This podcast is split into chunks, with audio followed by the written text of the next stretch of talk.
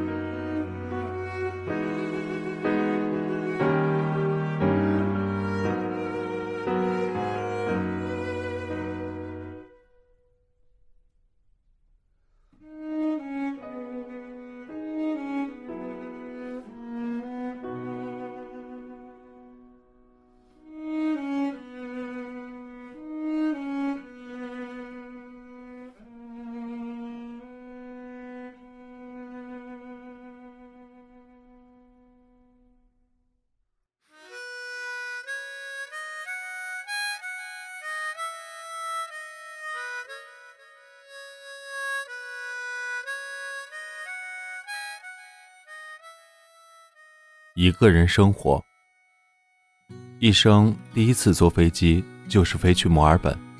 飞之前对着地图仔细比划，心想再过十几个小时，我就能站在离家八千多公里的地方了。我会沿着海岸线飞离中国，然后再穿越一个太平洋，一个人踏上大洋彼岸。这件事简直太酷了，但坐飞机的过程一点都不酷。我是一个无论在任何交通工具上都没有办法深睡的人，所以我一直醒着。带上飞机的书看完了，就接着看小桌板上的小电视。两部电影看得我昏昏沉沉，可怎么也睡不着。看完后，我赶紧查还有多久才能到，时间只是五小时。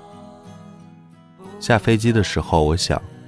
我要不认真过完这几年，都对不起我这两条因为坐飞机而酸痛的腿。那时候我心想，如果有一天我自己住了，一定要把房间布置的特别简单，一张大书桌，一张小沙发，一台音响，再加上一盏很好看的台灯就可以了。我要每天给自己做饭，然后变身大厨。总之，我要洗心革面。一跃变成我想象中的样子。然而，我孤身住了好几年，直到二零一五年才把房子布置成想要的样子。一个人吃饭，对当时的我无疑是折磨。作为吃货，这世界上没有什么能比吃饭更好的事情了。吃饭时既能跟朋友聊天，又能填饱肚子，顺带看看周围经过的妹子。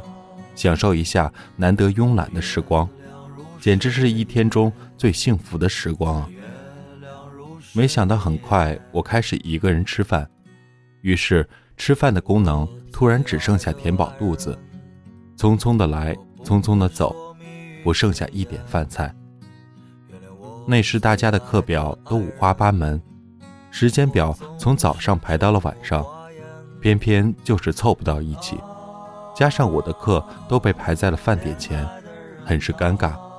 上完课跟朋友一起去吃饭，我可能会饿死；上课前吃就只能一个人去。想了想，我还这么年轻，怎么能饿着自己？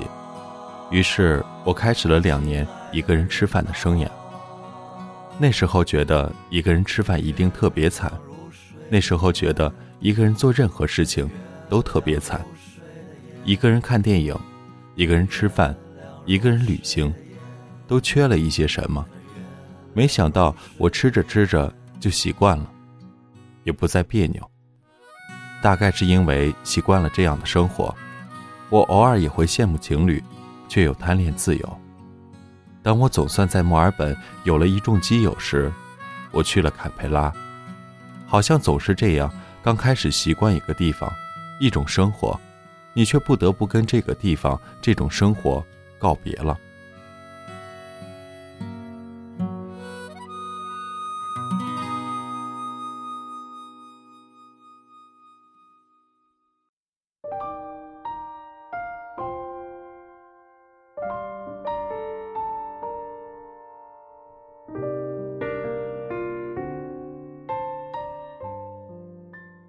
我清晰的记得，二零一一年坎培拉的每个清晨，先是五点准时出现的垃圾车，再是被唤醒的最早那批上班的人。他们总是六点拿着咖啡，提着公文包，像是上紧了发条一样，冲向最早发的那班公交车。这时，整个城市才从疲惫中苏醒，世界在阳光中清晰起来。而我站在落地窗前，看着这座城市。逐渐车水马龙，有种说不出的淡漠感。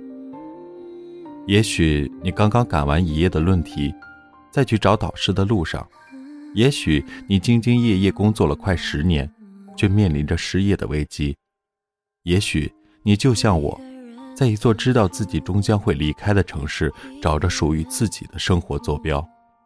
是的，每个清晨，一年有三百六十五天。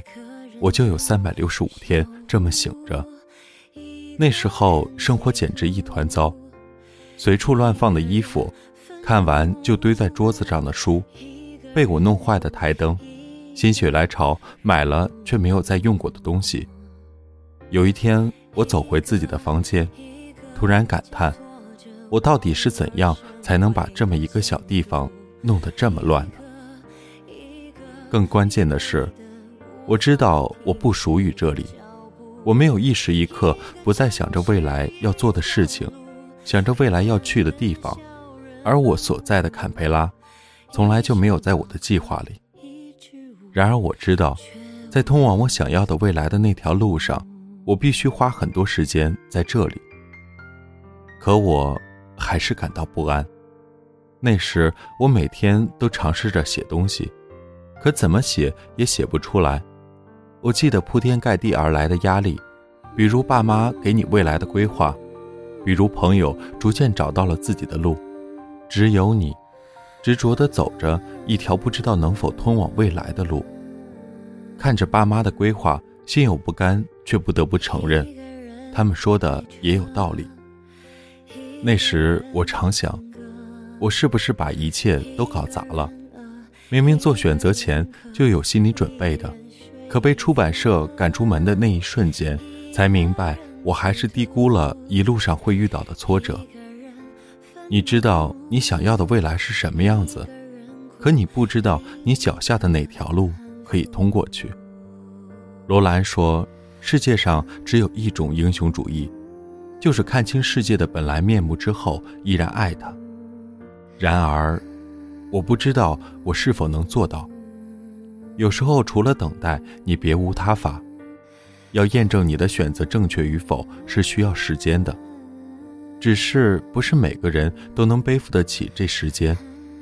于是，在日复一日的等待中，我们犹豫，我们彷徨，然后我们在答案浮现水面的前一秒，放弃。我也无数次想放弃。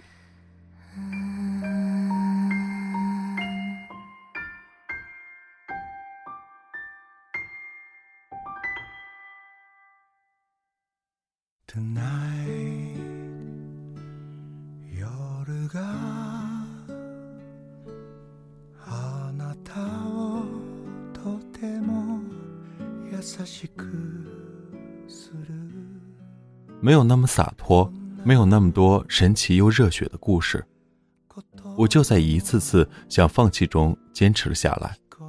每次想放弃的时候，我都会去洗把脸，仔细想想，觉得还是不应该放弃，因为我心里的火还没有灭，哪怕世界只能看到烟，我也不想这么快浇熄它。或许也是心里有着这团火，我总是在放弃的时候能找到坚持下去的理由。有时只是听到一首励志的歌，看到一个励志的视频，有时又是身边那些好友都在坚持，让我觉得自己不能放弃。我常觉得自己无比幸运，总有这些力量支撑着我。后来我开始明白，这个世界就是这样。一定有人在坚持，只是那些想放弃的人是不会被这种坚持所打动的。那些习惯低头沉默的人，总是对大声呼喊着前进的人不屑一顾。然而，只有内心还有着那团火的人，才能发现那些同在坚持的人。如果我被困在这个地方，那我就试着在这个地方找到我喜欢的生活方式。如果我面前的事我不喜欢却不得不做，那我就试着把这件事情做好，再从中发现可以共通的道理。我喜欢打篮球，却没有成为篮球运动员，但那保证了我身体健康。我因为一个姑娘喜欢一个乐队，虽然那个姑娘没有跟我在一起，我却喜欢上了那个乐队。我因为留在了这里，虽然我早晚都要离开。却找到了面对孤独的办法。我的人生就充满这样的阴差阳错，就像我从小到大都是个理科生，最喜欢数学，最讨厌背诵，却在这写着文章。做过的事总有意义，哪怕是那些你不喜欢的事也是。如果逃不掉，注定要花时间，就要把时间花得用心些。一件事能有什么样的意义，在于你。能给这件事什么意义？只有这样，你才有足够的资本，在遇到你喜欢的事情时，把这件事情牢牢握住。于是我开始大量的阅读，开始反复练习，开始试着把每天都利用起来。于是我开始试着爱上我现在所生活的这座城市。人生充满各种中转站。你知道，你到这里只是为了去另一个地方，可就是这样的中转站，给了你足够的休息时间和力量。你看，我现在慢慢找到了那条通往未来的路，却开始怀念那些找路的日子。当然，我非常喜欢现在的样子，每天都乐在其中。我想，人在某种程度上都很贱，我总是会怀念那些一无所有的日子。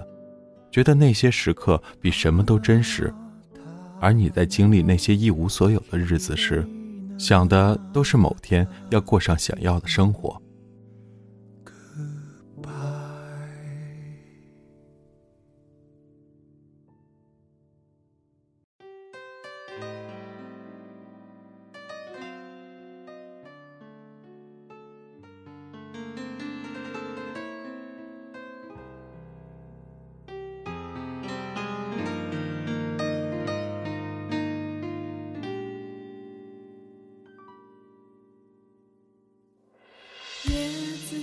窗外轻轻摇动。我现在已经可以把房间收拾得井井有条了，像是一个人住久产生的强迫症。一本书放错了位置，我都不舒服。我终于买了自己梦寐以求的大音箱，每天都用音响放着那些喜欢的歌。我终于有一个很大的书柜，我不知道要用多久才能把书柜填满。我还想养只猫，但想想自己那么逗逼，猫那么高冷，我很可能搞不定它。哦，对了，我现在给自己做饭时也没那么敷衍了。我已经学会了不敷衍自己。从某种角度上来说，这比不敷衍别人难得多。在某段时间里，我想过，如果我当初选择了另一条路，会怎样？我想，以我的性格，我一定会有很多朋友，可以时常相聚。我不会离家那么远，在累的时候可以回家看看。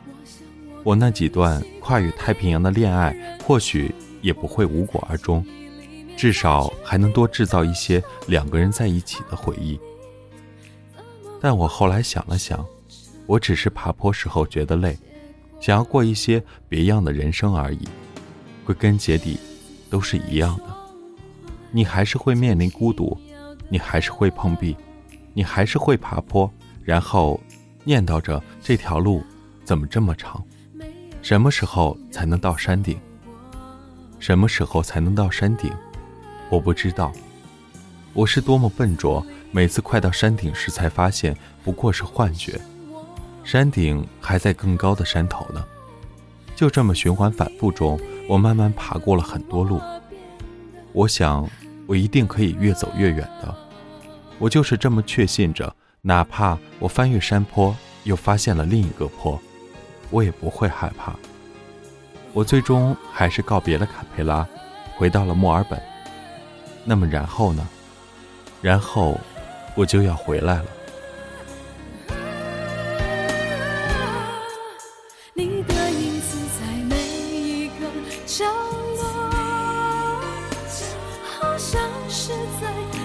提醒着我，少了你的陪伴，我现在有多寂寞。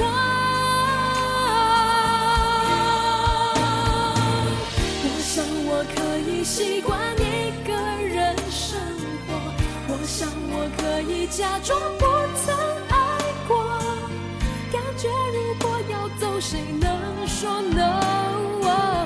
我想我可以习惯一个人生活，记忆里擦去你的承诺，